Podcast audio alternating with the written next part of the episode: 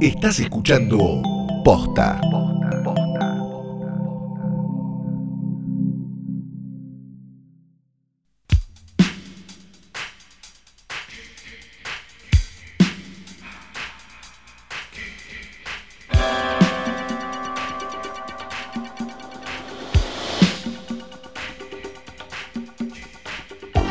Días, buenas tardes, buenas noches, o cuando hayas decidido darle play a esto, que no es una cosa más que un nuevo episodio de Hoy tras Noche semanal, el mejor, más grande y único podcast de cine del mundo, posta.net.com.ar.org. Mi nombre es Santiago Calori. Sí. Eh, mi nombre es Fiorella Sargenti. Se te escucha muy bien, Santiago Calori, porque llegaron mensajes de, con, algo de preocupación por, por tu voz eh, en los episodios de Hoy tras Noche Diario, los que salen eh, día a día, los cortitos, los bebecitos. Y había gente que decía, ¿qué le pasa? ¿Qué le pasa a Calu? Pero la verdad estás muy bien ahora. Sí, me llegó la medicación. Ah, era eso. Con razón. Haber sabido antes, ¿no es cierto? Haber sabido. Sí, citando a un famoso locutor argentino, vos no te preocupes que yo me tomo el remedio y estoy bárbaro. ¿El remedio es el mismo del de Paulina Rubio? Claro. ¿Te parece? No quiero irme de tema, ¿no? Ahora vamos a hablar muy de fan del video de Paulina Rubio tomando merca, muy fan. Yo me quedo en causa. Yo me quedo en causa. Yo me quedo Sí. en casa. Help corona, eh, help coronavirus. Y mm, bueno. Eh, ¿Te parece? Me gusta mucho, había un Sí. comentario que leí de- del video de Paulina Rubio que viste que ella como que se va para adelante y vuelve, ¿no? Sí. Y hace había como uno una que, había alguien que había comentado silenciosa como una rumba, ¿no? Como la, como la, ¿cómo se llama la aspiradora, viste, que es como un Sí. plato volador, que no hace ruido. Bueno, eso me dio mucha risa. Bueno, muy bien. Lo que yo te iba a preguntar es si Sí, eh, ¿te, parece, ¿te parece que estamos como un poco más policías con, con el tema de los consumos, sobre todo nasales, de, de artistas o personalidades reconocidas? Ahora que estamos como muy en contacto en las redes y los vemos todo el tiempo en, en vivos, en Instagram y eso. ¿Vos estás hablando del live de Bebe con Tempomi? En general, en general, viste que hay varios que empieza a aparecer esto como de, uy, ¿este qué le pasa? ¿Y este otro Mirá le ese pasa? balcón, sí. Eh, qué sé yo, es gracioso, ¿no? Es gracioso. Es- A ver, es como, es como, no sé, la gente que tiene peluca. Sí, O los viejos que se tienen el pelo de marrón, ponele. Sí. Señor, nos dimos Mm. cuenta todos. ¿Por qué, por qué está queriendo, por qué está queriendo que exista este pacto de silencio entre nosotros? Sí, es verdad. Porque es unilateral. Sí. Es un pacto de silencio unilateral. No es que te dice, bueno, che, mirá, ¿sabes qué? Me gustaría si vos podés ignorar que yo tengo este gato muerto en la cabeza. Entonces, sí. yo como parte de una negociación unilateral en la que no fui participado, estoy Sí. en todo mi derecho a decir, che, eso de gato muerto no se puede creer, o no. Es verdad, sí. Me acuerdo la primera vez que de chica había un viejo que se había pasado de tonalizador y tenía el pelo azul. Y nadie decía nada del pelo azul. Y yo tenía tipo Claro. 10 años y le dije, mamá, ese señor tiene el pelo azul. Y nadie dice Pero nada. si vos ¿Por qué? hubieras, pero si vos, que, que hubieras aparecido con el pelo azul, Sí. Todos los viejos te hubieran dicho, Hubieran "Ah, dicho. ¿qué hace con el pelo azul, ese pelotudo? ¿No? Es exactamente eh, lo mismo. Es, eh, es tal cual. Correcto. Es tal cual. Eh, bueno, hice todo el no, es permiso. impresionante. Eh, hice la declaración jurada, me dieron el permiso para llevar, eh, para transportar el escritorio con Danielito, con todo de mi casa a tu casa. No son Que muchas cuadras. No son muchas cuadras, pero son cuesta arriba, ¿no? Es, se complica un poco porque además que, que la vía, la avenida, el puente. Pero, Ah, sí. pero igual agradezco mucho a las autoridades que me permitieron, me permitieron esto. Eh, salgo en plan fase 7, ¿no? Y, y te, y te llevé el escritorio. Sí, te lo agradezco mucho. Flor no ha traído este Ah, escritorio al pedo mal. porque sobre él Sí. está el cuerpo, lo que queda del cuerpo muerto de Daniel Tiner. Ya a esta altura te diría saldos y retazos. ¿eh? O sea, te diría, no. está, si esto fuera un pollo, está para hacer un Sí. caldo ya. Lo que queda. Ayer hice un caldo. Ay, es verdad. Eran tipo todos culitos de verduras que quedaban en el fondo de la heladera. Por eso, por eso. Sí. Este, mm, decíamos, está la imagen, eh, bueno, es eso de Daniel Tiner. Sí. Está el cuerpo sin vida también de Rita Hayworth. No, está el retrato con y sin perspectiva de género. Claro. De Rita Hayworth, un logo bordado de trasnoche precioso. Realmente nos encanta. Es lo que más nos gusta en la vida, mirarlo. Me encanta, yo lo tengo. No cuido mucho el portarretratos y se rompió el Basta, igual lo pero, tengo, lo tengo acá en la biblioteca, igual, ¿sabes? Cuando no está en el escritorio. mm, le podías poner un vidrio nuevo, ¿no? Cuando Porque termine la cuarentena, sí. defendés, tanto defendés, tanto defendés, tanto defendés que, digamos, yo te diría que por lo menos, ¿no? Lo tengas Sí. como se merece. Eso es verdad, tenés razón. Porque si no es como, no sé, Sí. después Sí. el malo soy yo. ¿eh? Siempre sos el malo, igual eso no hay dudas. A mí me encantaría tener el logo, pero nadie me lo da. Ah, ah, ah, ah. Podríamos hacer como las, no sé, la- las, este, ¿cómo se llaman? Las tortugas del jardín de infantes, ¿no? Que se las llevan una Que vez por se la semana. van. No, porque nadie va a cuidar el logo, salvo la vez que se me rompió una parte del vidrio como yo. ¿Sabes? Bueno, a mí se me murió la tortuga del jardín en mi casa, así que sí, Ay, puede no. ser. Sí. Ay, no. Va. Bueno, pero es una larga historia que no voy a contar. eh, y junto a ella, la imagen de un actor nacido en Nueva Orleans, Luisiana, Estados Unidos, en 1947, que todavía está entre nosotros, llamado John LaRoquette. Ay, qué hermoso nombre. No sé si lo tenés a John LaRoquette, pero si lo googleás, lo tenés. Es un actor secundario histórico. O sea, lo ves y dices, ah, este, no puedo creer. Estuvo en La- todas. Pero en todas. John las que te puedas imaginar. Ah, sí. Lo retenés a John. Sí. Ni de casualidad me hubiera imaginado que se llamaba La Roquette, este señor. Un gran apellido, John LaRoquette. Sí. Lo, lo hermoso que tiene John LaRoquette en realidad no es su carrera, que bueno, qué sé yo, es la carrera de un secundario, lo felicitamos desde acá, tiene como, no sé, a ver, IMDb tiene 100 créditos, todos chiquitos, pero 100, que es un montón. Sí. Este, sino por su primer trabajo en el cine, que fue en realidad como narrador. Eh, el primer trabajo del querido Sí. John LaRoquette fue hacer la voz en off del principio de la masacre de Texas de 1974. Viste que al principio se dice, esta es una historia Sí. real, es historia real. Bueno, eso, la voz es de este actor, que años Ajá. después confesó que la única paga que obtuvo por grabar ese audio fue un poco de porro. ¿Solo porro? Sí, así que le- le- Ah. ese fue su.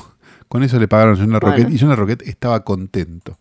Es por esa razón que el querido John LaRoquette, y para decirles también que escuchen Porno, un podcast excelente de posta.fm, quizás el único podcast que estoy dispuesto a promocionar de posta.fm, está hoy en nuestro portarretratos.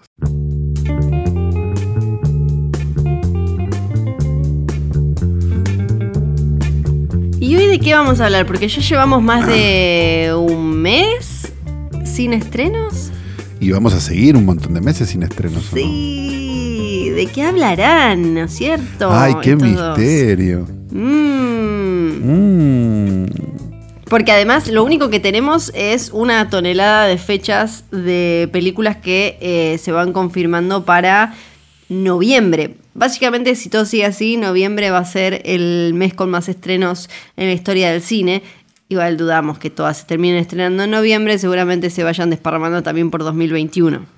Sí, tengo mis serias dudas, además de que para noviembre la cosa esté tan normal. Porque también me imagino que las películas grandes, en una situación donde suponete, no sé, ponele, los cines tienen que laburar a mitad de capacidad, Ujú. Sí, ¿vos te claro. crees que las van a estrenar? No, no, no, claro.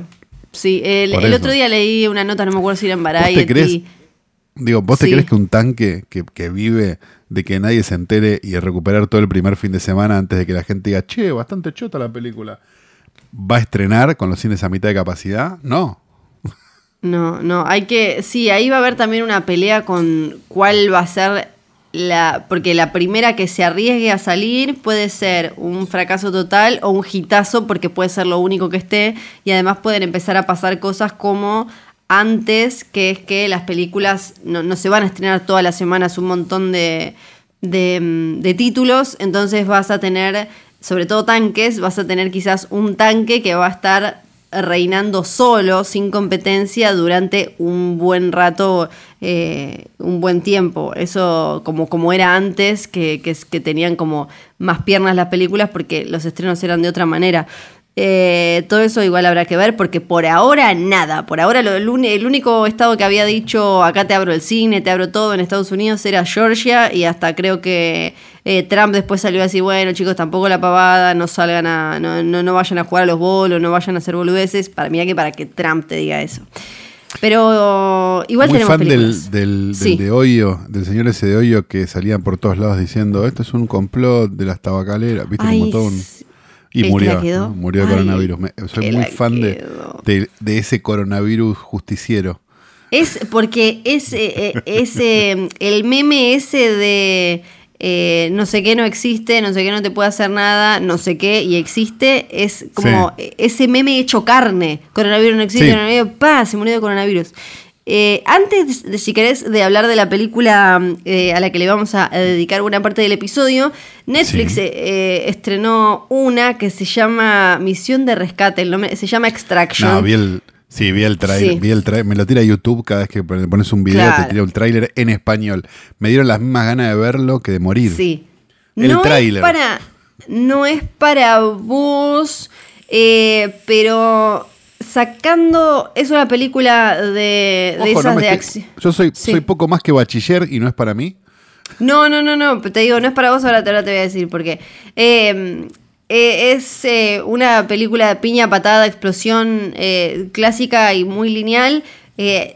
La clave para mí, el secreto, es que está dirigida, es la primera película de un stand coordinator de un do- del que hacía del doble de, por ejemplo. No me interesa. Claro. A, a mí igual ese tipo de películas me viene entreteniendo, creo que la, la acción más piola viene de hoy de gente así, por ejemplo como John Wick. Eh, y No, Entonces- había, ah, pero, perdón, eh, Sí. para decir la verdad, digo, eh, el director de, de Destino Final 2 y de Crank, creo que era, era que murió de celular, era, Sí. o de celular, no me acuerdo, se me mezclan todas, era Stand Coordinator y eran muy divertidas las películas, pero, pero es uno en un millón.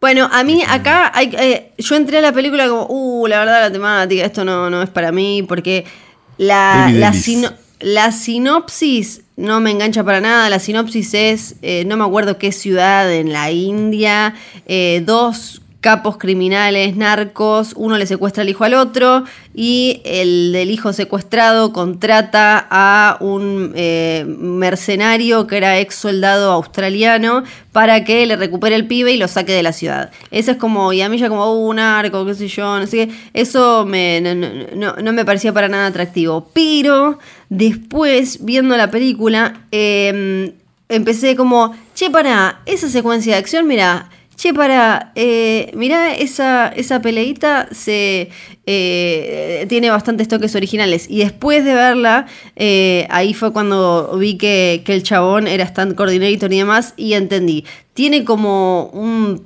falso plano secuencia en una situación en un edificio que, que está bueno, que está muy bueno, porque el chabón lo que hizo fue muy de, de stand, es él ponerse la cámara, o sea, él se tira atrás de Chris Hemsworth, que es el protagonista del edificio, él se engancha a un auto y hace... Y mm, eso le da como eh, una eh, una pátina novedosa y tiene, tiene varias coreografías de pelea eh, originales que a mí en general me aburren, salvo, no sé, Misión Imposible, John Wick y, y algunas así. Y, acá eso me, me terminó enganchando. La parte que te digo no es para vos, porque esas cosas sé que a vos te pueden entretener. eh, o sea, como eh, eh, ese nivel ridículo de el tiro explota y lo ataja con el codo y demás. Pero la, la parte para mí flojeli es la de la historia emotiva del protagonista. Esa como me chupa ocho varios porque él, viste, tiene una historia que el hijo, que no sé qué, entonces, que aparece muy poquito como en este tipo de películas, pero por mí podría ni aparecer y directamente podría ser Chris Hemsworth sacando de la India un perrito y ya está, y listo. Me- me- y quizás me, serví- me, me funcionaría más. No me interesa. No le interesa, Carlos. Ahora sí podemos hablar de. Quería, quería que hablaras todo para decir solo eso. No me interesa. Perfecto. Pero porque no me interesan esas películas, ¿no? La verdad que no, no sé. Y me decís que está dirigida por uno que hacía doble, ya está, no. Menos todavía. No le interesa. Un Perfecto. horror. Vamos a hablar de una película de 2019, dirigida y protagonizada, me animaría a decir, por Tyler Cornack, que tiene una película anterior que no vimos, o por lo menos no vi yo, quizás Flor No, sí la vio, no tengo idea. Mm, mm, No, no sabía ni quién era el muchacho. Que ha dado la vuelta por los festivales esos que nos gusta mirar a nosotros, tipo el, el Fantastic Fest y todas esas porquerías, y que apareció por ahí gracias a que, bueno, salió en BOD hace unos días, una semana o dos, este, y se llama Bad Boy. ¿Cómo? No, no es ni, ni de murciélago, no habla de coronavirus, no, estamos hablando de, de un chico malo, estamos hablando de No. chico culo, sería. Chabón Exacto, culo. chico culo, chabón Sí. culo. Eh, que eh, yo vi el tráiler y le, le escribí a Flor y le dije, esta noche tras noche que duele el tráiler. sí. y viendo la película creo que no me equivoqué. Sí, eh, porque ah, también es de un tipo de películas que mm, creo que ya no se hacen tanto o curiosamente en esta época de supuestamente democratización eh, que eh, de, los contenidos, que hoy cualquiera puede hacer algo y subirlo y qué sé yo, no nos llegan tanto, no en este nivel, porque es muy escuela como Bad Taste, ¿no? Sí, un poco sí, un poco, eh, me parece como, como un poco también, es medio, por momentos es medio mumblecore la película, ¿no? Es como Sí, un mumblecore como- que, que, que decidió ser un poco más... Sí, es como un hot fuzz más el pongo bad taste para poner una referencia un poco más conocida, más eh, sí, alguna un- una, una cuestión un poco más mumblecore. Sí, es interesante Y- lo que Me parece que tiene, tiene como, como, como esa postura medio mumblecore de, de el director es el guionista y además es el protagonista que la tenían Sí. los, ¿cómo se llaman? Los, los hermanos, este, que ahora que ahora después se volvieron este, muy famosos, pero que eran del los mumblecore. Duplas. Sí, los duplas, exacto. Sí. Este, Nancy, Quique. Eh, y. ¿Cómo es? Y, y me parece que, que- que tiene algo. Hace un par de semanas, o un par de semanas, un mes o no sé, cuando, ni idea, ya estos días, ¿no? No sé qué día vivo. pero cuando hicimos el capítulo de Erótica, Sí, dijimos: Esta es una idea que vos tenés fumado, pero vos no la tenés Sí. que hacer. Bueno, no. eh, me contradigo diciendo: Esta vez salió bien. Sí, sí. Y a mí lo que más me gusta, ahora vamos a, hacer el resumen de, de qué la va, es lo, lo contrastante entre cuando uno describe la trama, el disparador, Sí. y el estilo Y y, el cómo, claro, y el cómo el director elige contarte eso. Porque la historia básicamente es la de un chabón que un día se va a hacer un examen médico y a partir de ahí... El, el- el- Sí. el revi- la revisación prostática. El de los que dedos es en el ojete. que exacto, sí, en el hombre. Es muy a- traumática en el hombre. Sí, y a partir de ahí literalmente empieza a colarse cosas en el ojete, nivel no puede parar y empieza a mandarse, no voy a dejar de decir ojete, el perro. Se mete un perro en el orto. se mete Qué un maravillosa perro. esta película. Sí, un niño y un policía, spoiler alert. Pero ahora eh, te- tenemos, esa, tenemos esa premisa, ¿no? Un chabón se mete cosas en el ojete que quedan ahí perdidas como en un universo que parece salido de Guardianes de la Galaxia. Pero la Pero- ves y es perfectamente lógica la película. Que eso es lo maravilloso. Sí. O sea, lo que tiene Y- de maravilloso es que vos la ves y decís, ah, me cuentan la sinopsis y digo, son unos pelotudos. Bueno, a ver, la pones a ver y cuando la ves decís, che, pará, está bien. Sí, porque la referencia de Bad Taste que, que metía tiene que ver con jugar con lo desagradable, pero la película lo hace de tal manera que eh, es como que expande y a la vez no esta idea, entonces eh, es muy grotesca, porque obviamente el chabón se mete cosas en el ojete y en un momento estamos adentro de su ojete, pero, Sí. pero eh, a, eh, a la vez no lo llevan al burdo total. Pero ya, el- ya la premisa y el concepto es tremendamente burdo. Entonces. Pero si vos ves, pero si vos ves la. O sea, yo te- para mí el ejercicio con la película es ver los primeros 10 minutos. O sea, Sí. ver, ver hasta, hasta los títulos de principio. Y te das cuenta que el tono es otro. O sea, no es el tono que vos esperabas. Claro, claro, es y otro, que sí. es divertida, que funciona, que no, que no es Olmedo y Porcel, "Ay, se me el orto". es, co- es como otra cosa. Y mm, me parece que ahí es donde gana. O sea, t- bueno, ya estamos spoileando, ya no chupa un huevo. Pero sí, digo, acá es cuando ya la tienen que haber visto. Y me parece que el, que que crecimiento que hace la película en el momento donde el policía entra en el culo Sí. Y hay como un nuevo universo que es adentro del culo del tipo. Es bastante maravilloso. Sí, sí. En la parte, Porque toda la digo, parte como dentro to- del culo. toda esa lógica que tiene interna el culo, digamos, como esa cosa Sí. de, de- de, uy, un pedo, uh, no sé qué, uh, no sé cuánto, y cómo el tipo después se da cuenta que tiene que hacer para qué, para poder salir, Sí. es maravillosa. Me parece a mí, no sé, no sé qué piensan los demás, pero Sí, sí, porque además no le encontré en ningún momento cuando o, o yo no recuerdo o no o no no tengo eh, la, la- la sensibilidad, no encontré como decís vos que cayera en, en el humor em, chabacano vinculado con homofobia o que se No, usara de no, no, esa manera. O sea, no, claro que no. No, sino simplemente con lo, la gracia que viene siempre con el ojete y la caca. Eh, básicamente, que está, eh, est- está alejado de, de una, de una orientación sexual. Eh, acá tiene que ver con el absurdo de, de tener un orto en el que uno se puede meter cosas y que quedan ahí en un universo Bueno. perdido. Eh, Spoiler alert, pero cuando caga el perro es espectacular. Sí, y O después sea, la es carcajada. Sí, pero y lo que es buenísimo de El eso perrito es que sentadito en el todo lleno de mierda. Es hermoso. sí, es que, mm, eh, que, que vos estás ahí sentado eh, cagándote de risa, pero la película se lo toma muy en serio. Sí, y me parece que ayuda mucho que, bueno, el protagonista, director, guionista, todo, eh, me parece que, que- que él tenga esa cara de nada Sí, ayuda un montón también. sí, Porque él no, no es alguien totalmente, para nada expresivo, digamos. Y, y vive, pasa su vida con esa cara de, bueno, no sé qué onda, negro. Todo el tiempo.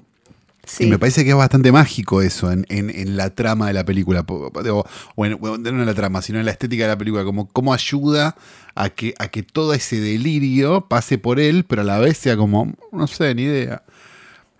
Sí, creo que eso. a mí lo que menos me gustó es la actuación de, mm, del Cana. Es quizás Sí. que me pareció que era el que eh, tenía como más, estaba más en un, eh, en- eh, como que tenía más el Una tono de- caricatura.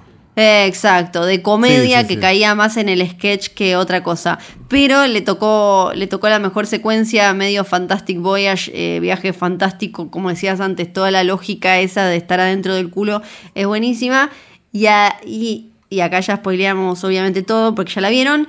Eh, que terminen todos bañados con mierda y caca es espectacular. Hay mierda. Mágico. Hay mierda y sangre, digo, hay caca y sangre y tripas por todos lados que además están muy bien resueltas. Y después hay un poquito de vómito.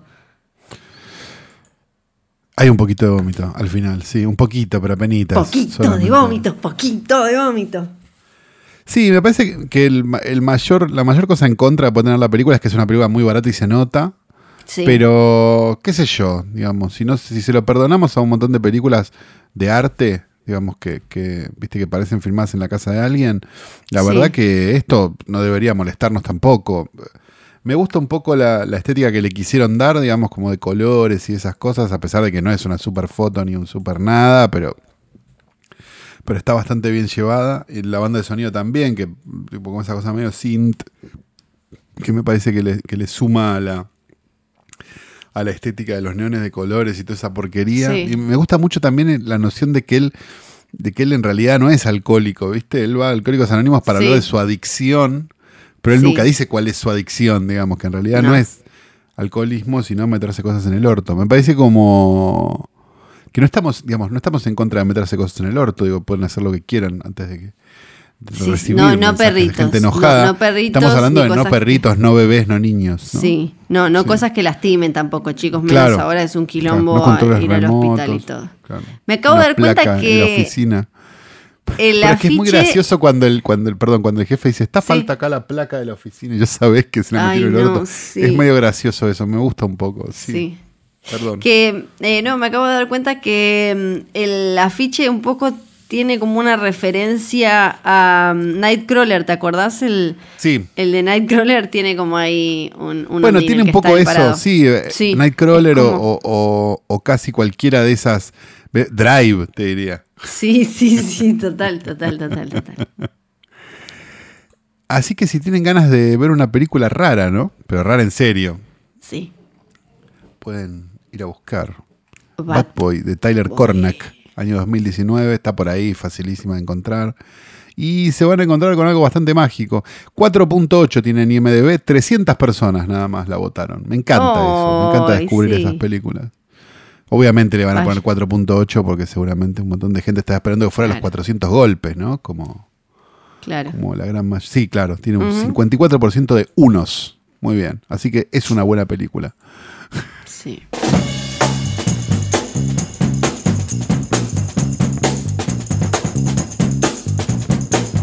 Informa crónicafueguinas.com.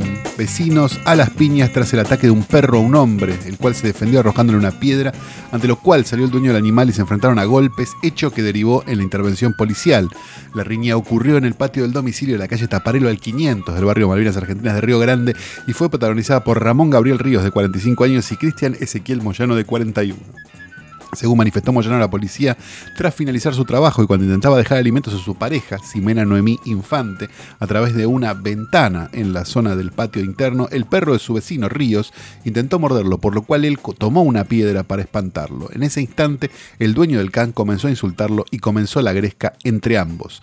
Vecinos a las piñas por un perro, los dos terminaron detenidos y el perro suelto son más famosos que Fiorella Sargenti.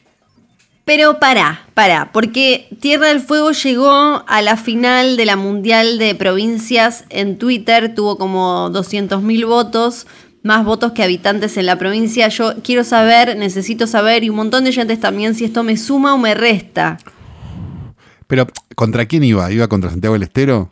contra Mendoza. Ah, bien. Mendoza, le buena provincia, buena provincia. buena Queda provincia. bien en, en el medio del país, tiene vino, tiene mega, eh, eh, mega paisajes.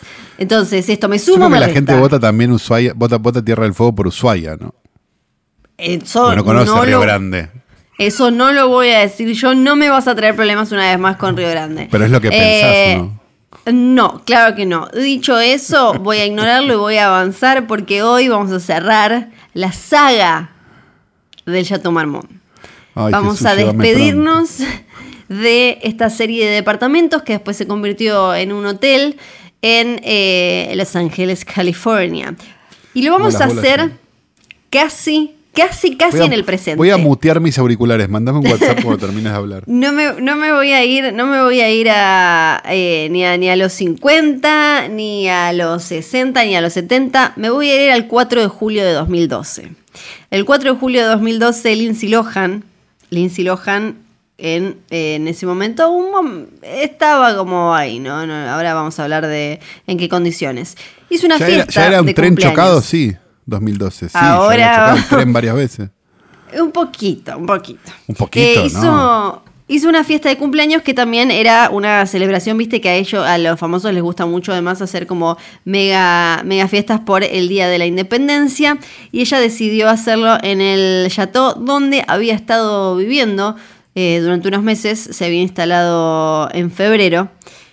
Fueron horas, horas y horas. eh, Lindsay Lohan, el 4 de julio de 2012, eh, con sus amigos en el restaurante del jardín del Chateau Marmont pidiendo trago, comida, trago, comida, tragos, comida.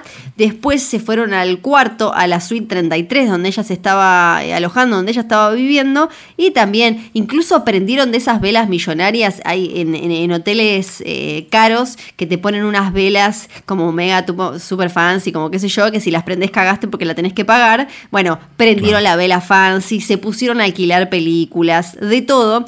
Cuando No. se fue, se va el último, el último invitado, porque ya, bueno, no quedaba mucho más por, por hacer. La cuenta solo de ese día y de esa fiesta, de ese ágape, era de 2.649 dólares con 60.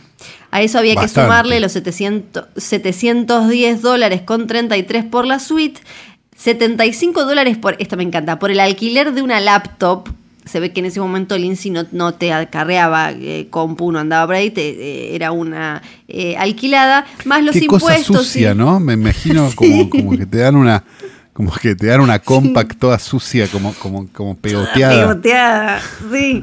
Eh, el, el- más impuestos y demás, el total solo de ese día era, llegaba a 3.563,67. Solo en su día. Teniendo en cuenta que eh, igual eh, la- la- las cosas son caras en un hotel así, pero que Sí. en Estados Unidos los números son más pequeños. Acá con la inflación ni me quiero imaginar cuánto puede costar un hotel caro, son 3 millones de pesos. Pero esto era un montón de plata, un montón, montón de, de plata. El tema es que eh, ella se estaba quedando ahí, también para ponerlo en contexto, porque vos decís, esa plata para, no sé, una mega estrella no es nada. Pero como decías vos recién, quizás no era una estrella en el momento económico y de gloria más grande y más alto. Se estaba quedando ahí eh, mientras estaba eh, filmando, ¿te acordás? Liz and Dick, la miniserie esa Sí. que estaba, eh, en la que ella hacía de Elizabeth Taylor, le estaban pagando un mínimo de 300 mil dólares. Y ella asumió que como era una recontraestrella, entre el- los productores o el canal que era Lifetime, Lifetime, eh, le iban a pagar los gastos. Entonces ella dijo, vengan chicos, acá hacemos lo que queremos, es como un descontrol y qué sé yo. Bueno, no era tan así, no, del otro lado no estaban tan dispuestos a hacerse ¿Pero cargo de sus gastos total? como ella pensaba. El total ese era de un día, pero ella estaba desde febrero. Ahora vamos a hacer un poco de historia. Ese fue en el día ese en el que celebró el cumpleaños y Pero el día de la independencia. Yo no sé, ¿viste esta cosa de los famosos y demás que no te andan con plata y que quizás las tarjetas se compraron un barco un día, entonces la tienen como medio medio? Ahora, ahora vamos, a, entender un poco más eh, la economía de Lindsay Lohan. Ella ya además tenía una historia, ciertas manchitas de comportamiento en el Chateau Marmont, porque eh, era el, restaurante este en el jardín del Chateau era uno de los que más les gustaba para hacer fiestas o para ir, así como para salir un ratito con los amigos y qué sé yo. Y ya en la primavera de 2010 se había peleado a los gritos con Avril Lavigne y había eh, terminado cuando, terminó la cuestión, cuando ella, después de jedear a los guardias para que la saquen a Avril Lavigne, se terminó yendo indignada porque no la echaban a Avril Lavigne, que aparentemente lo único que estaba haciendo era, no sé, existir, ser más joven que ella, o no, no sé bien cuál era el mambo en ese momento.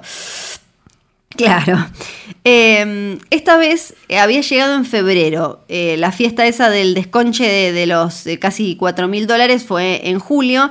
En febrero deja ella una casa que estaba ocupando en Venice Beach, en, un lugar un poco más alejado, en, Los Ángeles, en una zona de, casas lindas, pero con más bohemia, medio como más, entre comillas, hippie.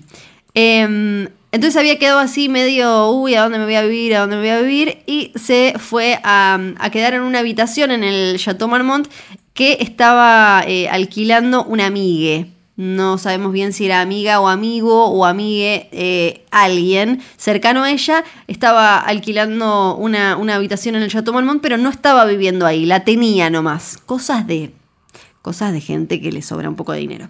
Eh, ella eh, recién empezó a pagar, a hacerse cargo de la cuenta el 5 de junio. Primero vivía en una suite más chiquita hasta que después, cuando arranca con todo esto de Liz and Dick, se va a la suite 33, a la más grande, a todo culo, dice como acá, vengan todos, comamos todos. Durante esos 57 días que ella se hizo, se hizo cargo de, de la cuenta, pero que muchas veces ni siquiera estaba o ni siquiera dormía y simplemente mantenía la habitación, solo Sí. guardaba el- el- la habitación, llegó a gastar algo así, tal cual, como de verga hermanos lo tenía, ¿no? Medio como guardo estas cositas Claro. acá. Eh, llegó a gastar. Uno de los depósitos de verga. Sí, llegó a gastar 3 mil dólares en room service, eh, restaurante y minibar. 700 ¿Vos visitaste el galpón de verga, Flor? ¿Sabes que no? No fui nunca. hacen remates. Eso sabía, eso sabía. Pero es medio como que te, te, te carga de medio de mala energía, ¿no? Claro. Eh, Y bueno. eh, 700 dólares en cigarrillos. Lo que, ¿Te acordás que en esa época se veían Son muchas fotos de... Sí, pero ¿te acordás que se veían muchas fotos de celebridades? No sé, eh, Paris Hilton que chocaba el auto yendo a comprar cigarrillos a un kiosco o algo así. Bueno, Lindsay Lohan no salía, se los compraba ahí, que para colmo le deberían cargar un sobreprecio importante. 600 dólares en lavandería, 400 dólares en pay-per-view, porque otra cosa que había hecho también incluso el día ese de la fiesta era ponerse a alquilar películas. No te manejaba no te manejaba servicios em, de, eh, piratas, no te bajaba ¿Pero cuántas torres, no te- películas te... puedes alquilar aparte para llegar? Porque digo, 400, 400 dólares. ¿Que ¿Cuánto estaría más o menos la película? 20 4 dólares. películas. No, para mí son más. No, ponele que sea, ponele que sea un hotel muy arriba, que te cobran, qué sé yo, Sí. cuánto te pueden cobrar, 15 dólares. la y, se, y se alquiló el mega estreno. Claro, ponele. Sí. Pero Sí. ¿cuántas? eh, no tenés tiempo. Y las debería alquilar y sin ver. Más de, más de 100 dólares en revistas y en cargadores de iPhone del gift shop. Te perdía mucho el cargador, iba al gift shop, se lo compraba ahí. Los cargadores que cuestan qui- 15 dólares, 19 dólares más o menos. Sí, Eh, sí. más, más, a esto hay que sumarle lo que salía el cuarto, los impuestos, estacionamiento y algunas otras cositas extras. El acumulado Ahora hay que decir que no le, daban, no le daban una a favor, ¿no? no le daban una a favor. Pero cobraban porque- todas por el INSI. Sí, yo me imagino que igual no debería ser tampoco la huésped eh, más tranquila y más eh, fácil de manejar. El acumulado era de 46.350 eh, dólares con 0,4 tanto. en menos de dos meses. ¿Cuánto Eh, cobraba ella por la película? Y unos 300 mil dólares. No, ¿Por capítulo? eh, tengo que chequear si era por capítulo o en total. Eh, no estaba en un súper, súper eh, momento. em, ella, o sea, estamos hablando de Lifetime. Y eh, cada vez que le preguntaban en el hotel como, che, la cuenta esta se va haciendo cada vez más grande, ¿qué, qué, qué hacemos? ¿Quién va a pagar? Ella decía, yo no soy responsable, ya les van a venir a pagar, ya les van a venir a pagar, ya les van a venir a pagar. Yo no soy responsable, ya les van a venir a pagar. Algo, algo de cierto había en todo eso. Pero ahora nos vamos al 31 de julio, después de la fiesta. eh, el manager, eh, de, el gerente, perdón, el gerente de- del Chateau Marmont, Philippe Pavel, le pasa la cuenta, ya va directamente él a darle la cuenta. Eran 16 páginas con una nota 16 páginas con ítem por ítem, con una nota que le decía que, eh, bueno, lamento informarle que se va a tener que ir mañana porque no tiene más crédito acá, ya no podemos tenerla acá sin que pague un choto, básicamente. Eh, Ella, lo que no decía la carta es que no solo se tenía que ir, sino que no iba a poder entrar, no iba a poder pisar el Chateau Marmont, por lo menos por un buen tiempo. Para, para hacerse también una idea de Lindsay Lohan en ese momento, unos pocos años atrás ella parecía que le iba como mega a romper, que era todo de chiquita Sí. con eh, de chiquita con Juegos Gemelas, después Freaky Friday, Mean Girls, eh, ganaba más de 7 millones por película. eh, claro, ¿y dónde con esas todo mierdas como la de ¿Todo se lo gastó? como, ¿viste? Hizo esa mierda de la suerte que creo que era Chris Pine joven, la otra con Jane Fonda, me parece Herbie. Todas fueron hechas antes de sus 20 años y no viene de la familia más fácil del mundo. Entonces yo creo que ahí hay como eh, un temita. Pero tenía hits que sonaban en las radios, o canciones a las que le iba bien, línea de ropa, estaba en todos lados. Pero también ya, todo eso había sido en- antes de los 20 o 20 y pocos.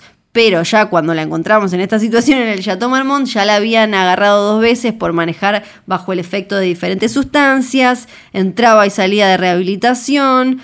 Uno de, los jefes eh, de, uno de sus laburos más caros en cine había mandado una carta eh, enorme diciéndole que era poco profesional, irresponsable, una malcriada, que había alienado a todo el equipo. Esa carta y todo eso se había filtrado, porque todo lo que tenía que ver con ella en esa época se filtraba. Eh, quizás podía llegar a recuperarse. eh, ahí estaba cumpliendo 26 años en el Chateau Marmont. También en ese momento estaba siendo investigada por eh, los casos que después vimos en la película de Sofía Coppola. La estaban investigando por el robo de 100 mil dólares en relojes, anteojos y giladita variada. eh, se acuerdan que le habían choreado a Paris Hilton y a otros de esa época. Bueno, la estaban investigando a ella porque era la época en la que se peleaban todo el tiempo, se decían como, ¿cómo era que le decía Firecrotch? O no me acuerdo cómo. Firecrotch. El, grupo, de, el grupo de Paris Hilton a ella.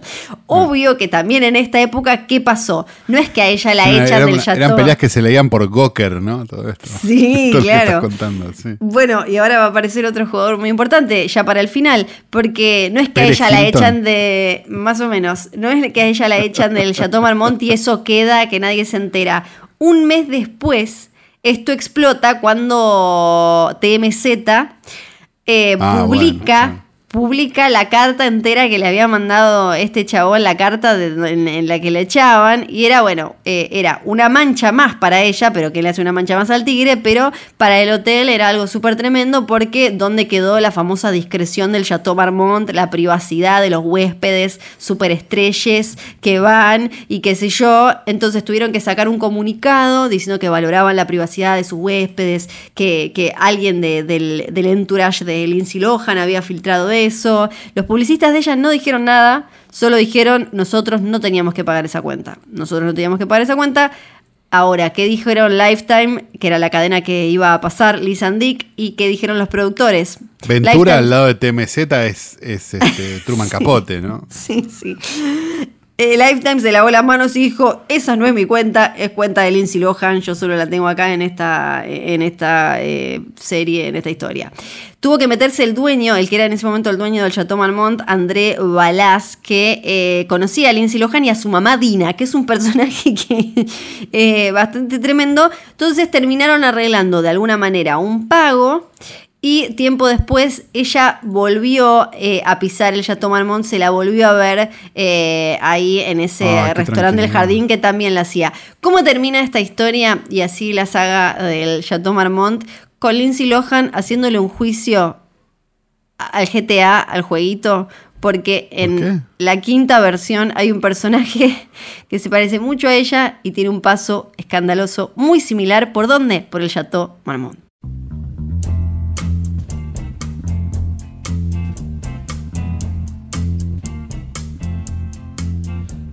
Vieron que en el capítulo de hoy hablamos de sangre y caca y, de la panza de una persona en la que vive gente y está súper sucia y incluso hay un perro y un policía y un nene y, basura variada. Bueno, nada de eso huele tan mal como esto, que es la apertura de las puertas del videoclub del Tío Calu.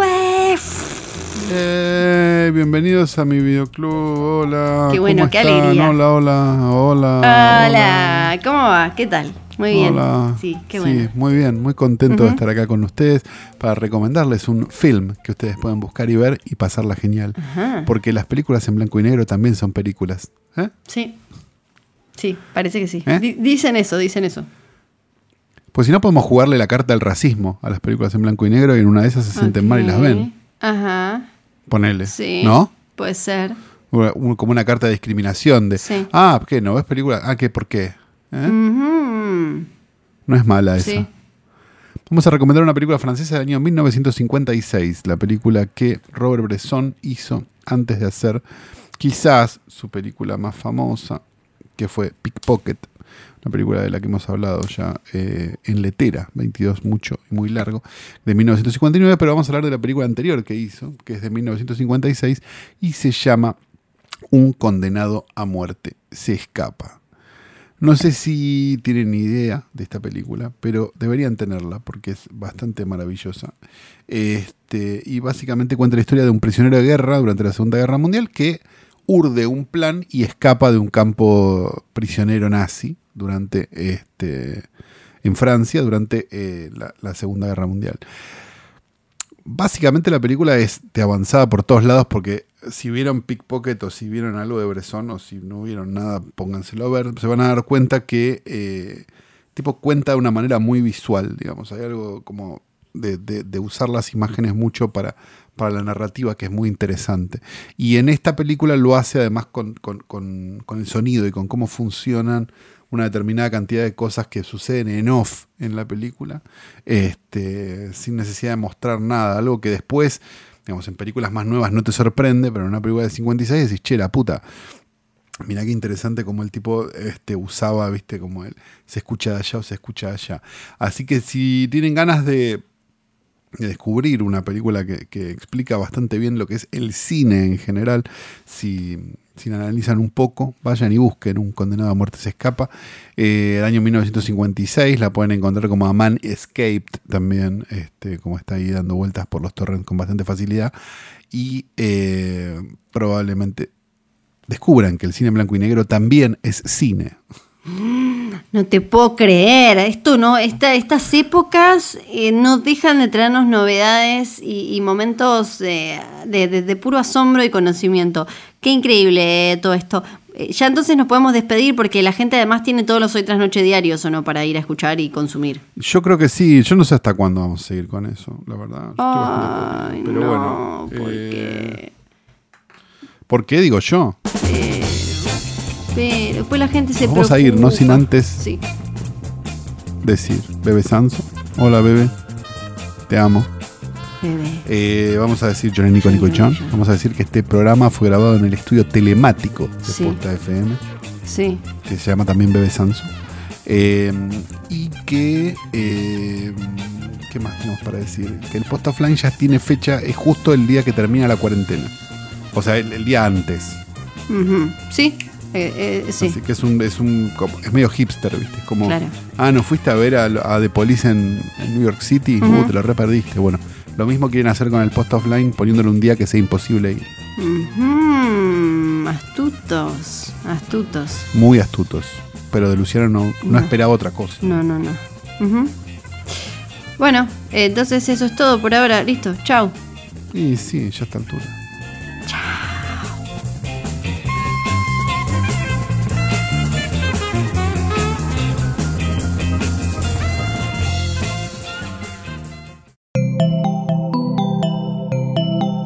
Estás escuchando Posta.